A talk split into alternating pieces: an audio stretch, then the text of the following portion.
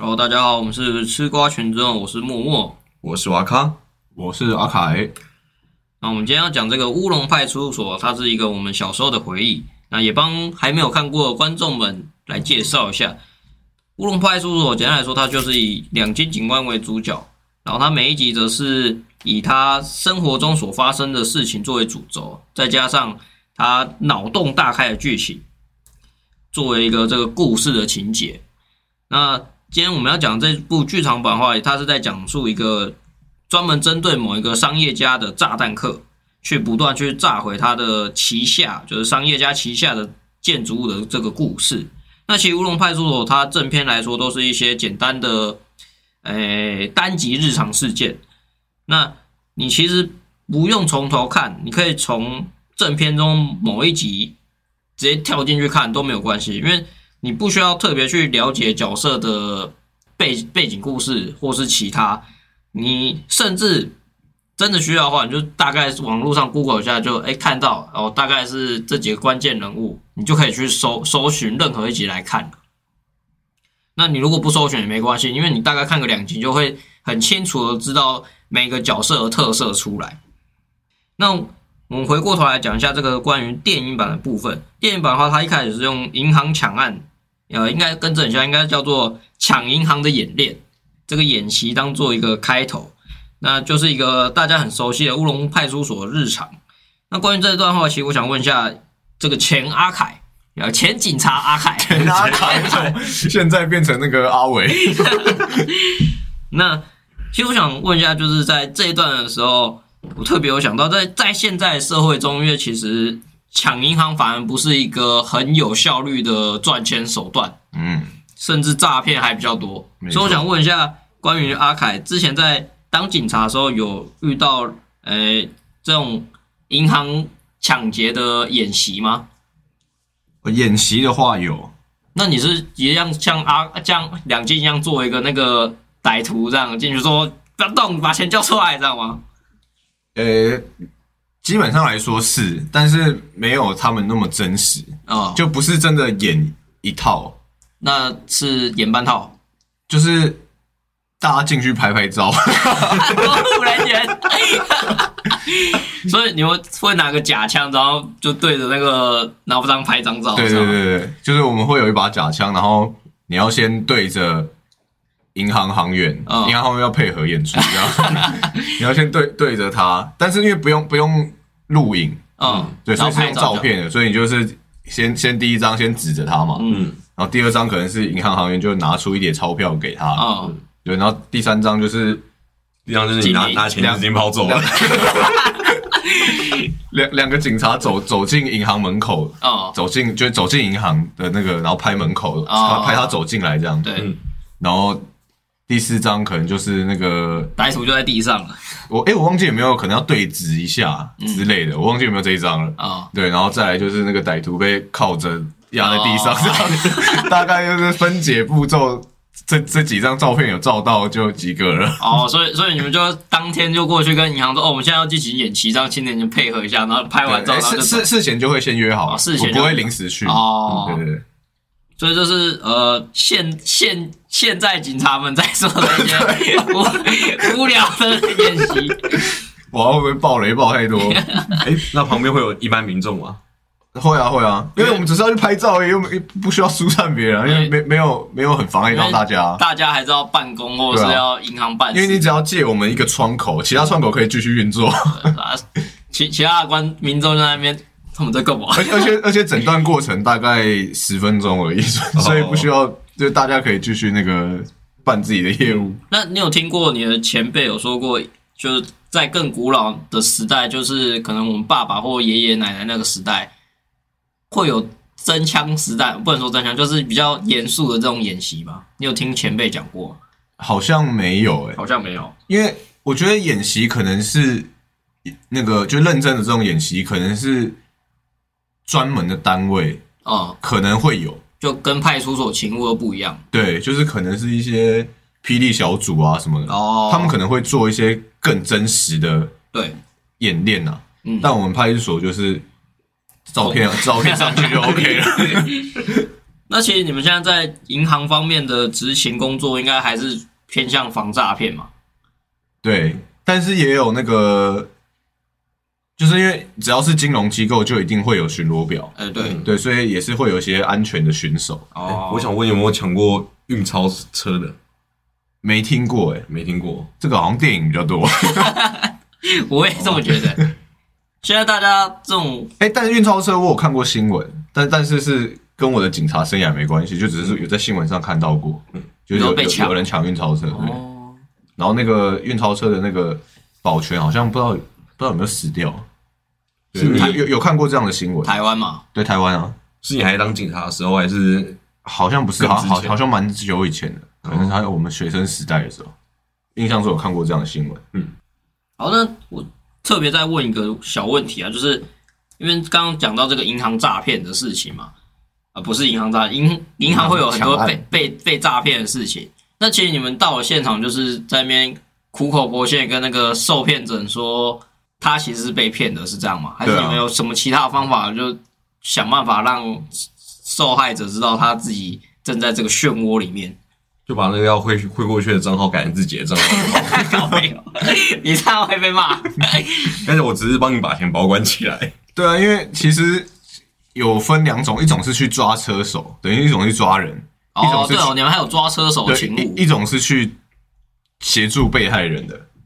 对，那像协助被害人呢，其实就像你说的那样，就是我们只能劝他，嗯，因为没没别的方法了。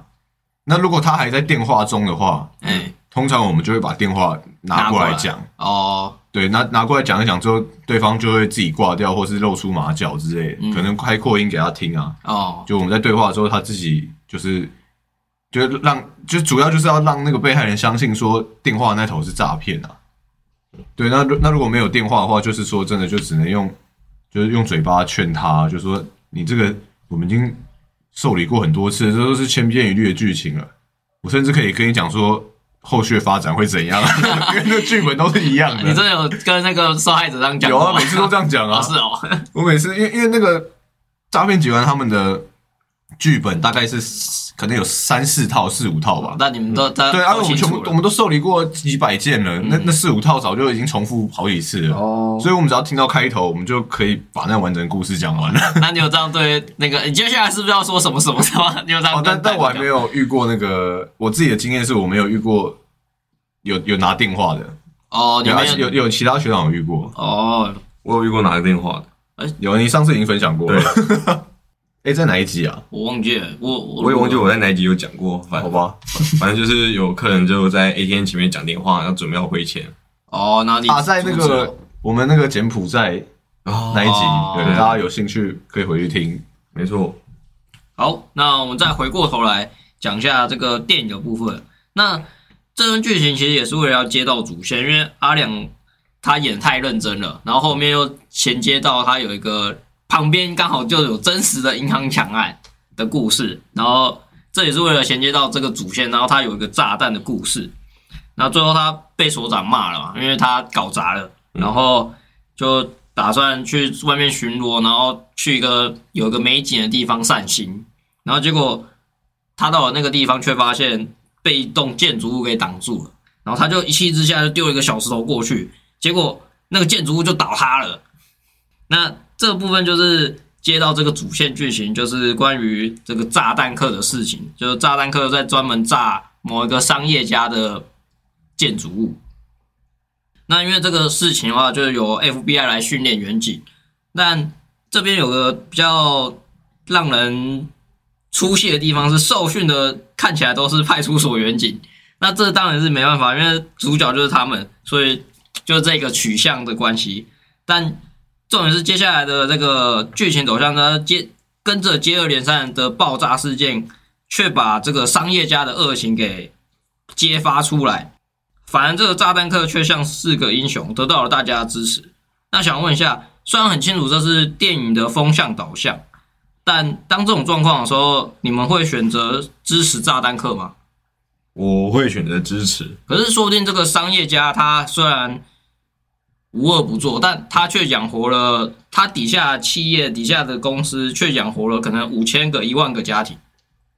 嗯，我不在，我不在乎那几个家庭，我只在乎我自己。啊，如果他是你老板呢？啊，如果他是你老板呢？那我绝对很在乎啊。OK，就是有没有有关系就没关系，没关系就有关系。对，就是我只关心到我自己。非常标准的回答。那阿凯呢？果然是市井小民代表。市井。哦 哦，啊，两个人不行啊。我觉得我以前的话，应该也会觉得炸弹客或者这一种侠客类型的人很正义。嗯，就是他可能做了一点点犯法事，但是他是为了他的理想，就他是为了社会大众像的那个出发点。以前那种义贼嘛。对对对，类似那种。但是自从当了警察之后，我觉得学过法律之后，那个看法真的会变。嗯，就是你会被法律。禁锢住，你会被一个框架框住。对，就会你就会觉得说，确实犯法就是犯法了。嗯，就是没没没什么理由，就算他的出发点是好还是坏还是什么，可是就是你有这个犯罪行为，你就是犯法，对，就是做错了这样。所以我觉得，如果以我现在的观点去看的话，我会觉得你不会炸炸弹，对我不会支持炸弹客。嗯，那。你会谴责商业家吗？我我在其他的，就是是是其其他的状况下，我可能会谴责商业家。嗯，但是如果单论说这个商业家做做了一些，就他可能盖建筑物，或者是他私下的一些行为不谈，就单论说炸弹客炸了一个很坏的商业家，这样这件事来说，炸弹客错。对我我会觉得是炸弹客不对。嗯，但是如果你说炸，因为那个商业家在电影里面是。有做一些非法的勾当嘛？对，嗯，对，他在这些事情上，我当然是选择谴责商业商业家。对，只是我说单论他的他的建筑物被炸掉这件事的话，那其实这个有一个衍小小的衍生，就是其实在我们应该是十年前吗？还是十几年前有个百米炸弹客的这个事件？嗯，那那时候就我所知的状况是，那个百米炸弹呢，其实他也是为了要伸张农民的。一些辛劳苦汗，嗯，所以才特别在那个米中做了一个炸弹，然后那个会爆炸，因为有时候米不是会去加热，然后才能煮成饭嘛，然后他就在米里面有混入这种微型炸弹之后会爆炸，但还不至于伤到人。你是说在一粒一小粒，就他把他的炸弹做成一个米米，就是小粒的米那种状况，然后就是因为米就一一袋一袋这样一直运送出去嘛，他就把它混进去了。把炸弹藏在里面，然后就有一些事件发生。那后来也被也被抓到落网。那其实这个时候，那个时候的争议其实蛮大，就是他是出来伸张农民的这些辛劳苦汗，就觉得政府那时候没有照没有照顾好农民，然后不知道在干嘛，所以出来伸张。他求诉无门，之后用他自己的方法跟技术来想办法伸张自己的正义。那确实他就是犯法。那好家在这个故事是他没有伤，我记得是没有人没有任何人员伤亡啊，但这部分可能需要查一下资料。不过重点是在这个当下的时候，大家的想法是怎么样？哎，这部分我要先讲一下。如果是这个部分的话，我会不支持这个炸弹客的，因为你可能会吃到有炸弹的米吗？我觉得他要这样做的话，他应该要把自己装好的米，然后送给政府官员，而不是送，而不是拿到市面上卖。哦，他就不知道哪一包米会被政府官员买到，所以要用送的。啊，他这个就只是为了制造这个社会现象，所以这我是绝对不支持的。嗯，哦，我知道瓦卡的意思是说，行为之没有要有一个对象啊。哦，你要攻击一个，就是你要攻击那个对象是坏的人。嗯。这样的话，你觉得 OK？没错，但是他因为你刚刚说的白云大客那个例子，是等于是说他随机挑选一般百姓乱炸，就是攻击对象可能会变成一般百姓。对，没错。那阿凯嘞？我的话就绝对是不支持啊！我连刚刚那个，那个都已经说不支持了。但其实因为这个当时的状况，我记得还是有些人认为他是在伸张农民的这些。那个利益啦，那些人绝对是没有吃到那个炸弹米。没有，我觉得因为这种这种社会议题的讨论，通常都会有两个面向，就是像像这种状况，就是有些人觉得他他虽然做错了，但错的有原因，嗯，那有些人就是哦，他他就是错了，那我管他农民怎样。但其实反反过来想想，如果今天没有任何一个人愿意做农民，没有人愿任何人愿意生产这些呃食物出来，那其实我们光靠进口的话，反而会变成一个被掐着脖子的状况。我觉得这件事情应该是要讲，就是你有很多种方法去去反映，对发发发表你的声音，对，去把你的声音传出去。不管你是用最温和的，可以写陈情书，嗯，对，但但是以我们现行的体制来说，陈情书基本上是没用的东西。嗯但是我说以那个规规定上，以法律上来说，人民是可以写陈情书的。嗯，我相信他是有写过的。对，就是这是最温和的。那强烈一点的，可以集会结社嘛，可以可以上街抗议。对，对，那甚甚至我觉得你还可以，就是如果你比较有一点想法或者什么，比较有罢工，走一点行销，罢工也是一个，你甚至可以炸自己的，就是你自己可能创造出某一种一个安全的环境，但是就是制造一个声量啊，嗯，你可能也是一个百百米的一个类似一个主题，然后你可能哦就把它炸掉，然后大家会会来会来看嘛，就会有媒体的声量，嗯。之类的，就是你可你也有很多其他行销的方式，就是如果你不想要走那个政府这种正规的，也有很多别的行销方，呃，然后他选择了这一种在米里面乱掺炸弹，然后明显会危害到社会大众的，我觉得就是他他就会得到反效果啊。对，就是一定会有反反抗声音对，就是我我觉得他可以，他可以伸张，而且也不一定说一定要合法，嗯，因为合法就是就像之前的太阳花什么的冲进立法院什么，也绝对也不是合法的。哦对，肯定可可是为什么大家就比较没那么反弹？因为就像刚瓦卡说的，他是针对一个既得利益者，他是针对一个有权势的单位去做攻击，大家会比较可以支持。嗯，没错，对，所以我觉得不一定要合法，但是要合乎。逻辑或是合乎人性。对对对对，好，那我们之后如果有遇到相关的社会议题的话，我们可以再拿出来做一下讨论。那我再回到我们这个主线剧情，那剧情的最后，商业家他反其道而行，就是把炸弹客当成宣传的宣传自己的一个方法。那真的是商业家，真的是 很厉害。然后他想到的方法是他制造了一个假的消息书，然后说要炸毁自己的一个建筑物，但他在里面投了巨额的保险，来借此来收益，这样。但他准备的那个炸弹，他单位搞错了，变成一个会炸成炸毁一个城市的大事件。那这个时候，当然就是我们的主角两金勘吉出来救场。那他就骑着这个商业商业家制造出来的买下来的火箭，然后在日本的大街小巷里面穿梭，配合着圣圣虹桥的开启，再靠着不出意外马上就出意外的套路，在最后出了一点麻烦，就是他有一个引爆线，他原本计划是冲向圣控桥，因为圣控桥开启是往上嘛，然后火箭借由那个往上的角度之后飞向空中，在空中引爆，但结果他在空中的时候，那个引引爆线被他扯断了，就是他出了一点 trouble 了。嗯，那没办法，没办法，总是要想办法。那时候就看到了那个坏人的，就是商业家的飞机这样嘟这样飞过去，他就决定说要回去找他，把这个炸弹还给他，然后就非常厉害的这样神奇甩尾回到了那个飞机，然后就炸毁了这个炸弹，那也成功了生存下来。嗯，商业家也生存下来没，错，商业家也生存下来。个炸弹没有炸死任何人。那这个苟且的商人就受到了惩罚。那其实我们看过这个许多的电影，不知道为什么大家对于乌龙派出所的这种讨论，大家都是笑着看，就是大家不会觉得他在驱动他的火箭的时候，可以这样噗的九十度大转弯，或是啾就上去，然后还可以在空中做一个甩尾，这样大家看到这些都会觉得好笑而已，但却不会去讨论它的物理学问题。但譬如说我们在看柯南的时候，却是不断的在调侃这些奇怪的现象。那我想问一下大家，为什么会有这部分的差别？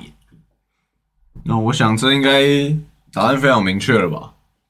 因为乌龙派出所是搞笑番呐、对，那柯南他是推理番呐、是对，所以所以，而且柯南的推理番，它又是以真实世界为背景的，嗯，所以自然而然我们就会以真实世界的角度去去去看去看它，去去对。观看点不一样。对，去那个那个什么，去评论它。嗯。对，那乌龙派出所它本来就是一个搞笑番呐、它本来就可以有这些违反现实的事情，因为这样才好笑啊！不然，如果两星真的飞到那个飞弹上面，然后炸了他就死了，就就完结了。对啊，就不是搞笑番了吧？那其实我哎，我还有补充啊，是我的就差不多跟阿凯差不多了。其实就是大家都大概是这么想，就是一个关于一个设定取向的问题。，对，那就想特别问一下，譬如说像黑黑子篮球，它就是标榜着算是也不能说标榜，它就是一个非常像是超能力篮球的状况。嗯，那你看了不会想吐槽吗？会啊，绝对会啊。但是我必须要讲，为什么会想吐槽，是因为刚开始的时候我不知道黑子篮球是超能力超能力番，所以我是用正常篮球运，动对运动番的那个眼光去看它。嗯，就它变成这样子，我当然会吐槽啊。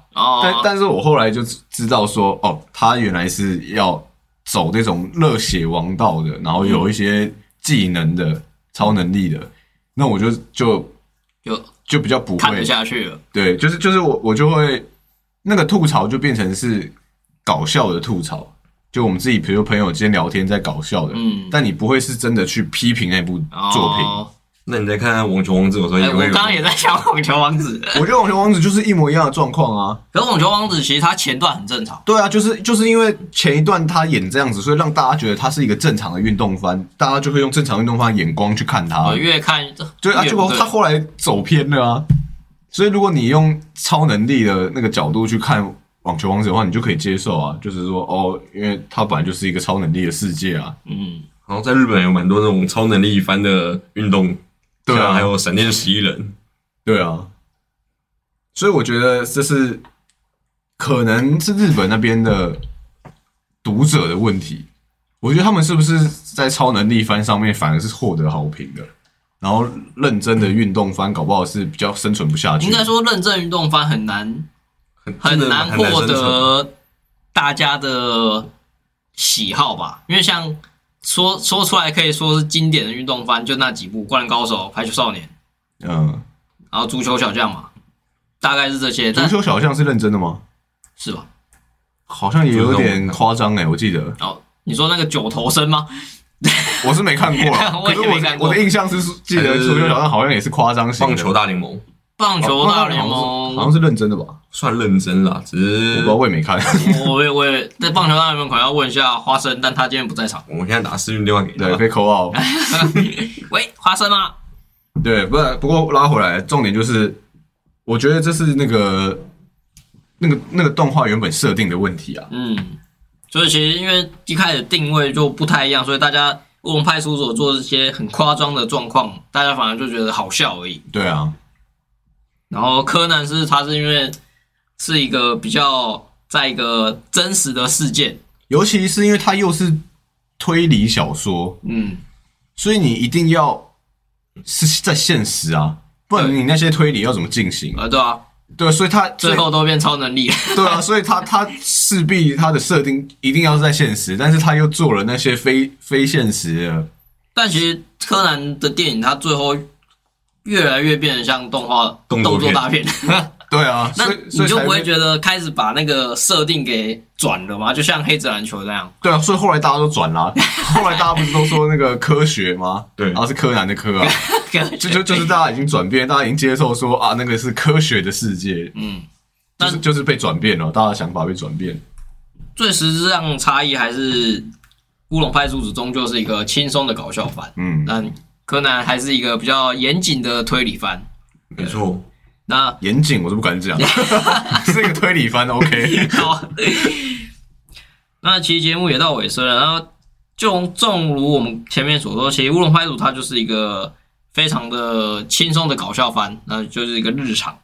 那我听到现在很多人没办法接受这个没有主线，然后它又没有连贯的剧情，因为现在大部分的动画或漫画，它都倾向会有一个大的世界观，或是有一个很清楚的大主线，嗯，我很清楚的目标。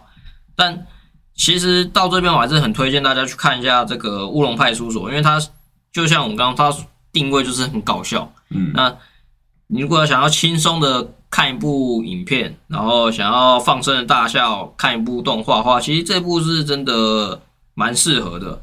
那因为我们今天是用那个电影版来入场，炸弹事件是连阿凯都不一定会有接触到的故事。没错，正常人都不会接触到吗？你没有什么收过那奇怪的那个包装物，然后就以为它炸弹，然后联络那个联络一些远景，还真的没有哎，对吧？其实这这种。事件在我们日常生活中通常都不会遇到，但当然它是因为《乌龙派出所》在我们讲这一部是电影版，所以它必须要有点特别的故事情节来增加它的时间轴。嗯，还是有点主线的那种感觉。对，那后续我们会再聊一些关于乌龙派出所的人或者是一些特定故事。那有兴趣的观众也可以留言给我们，说说你想听什么。那以上就是本节，我们下次见。好，拜拜。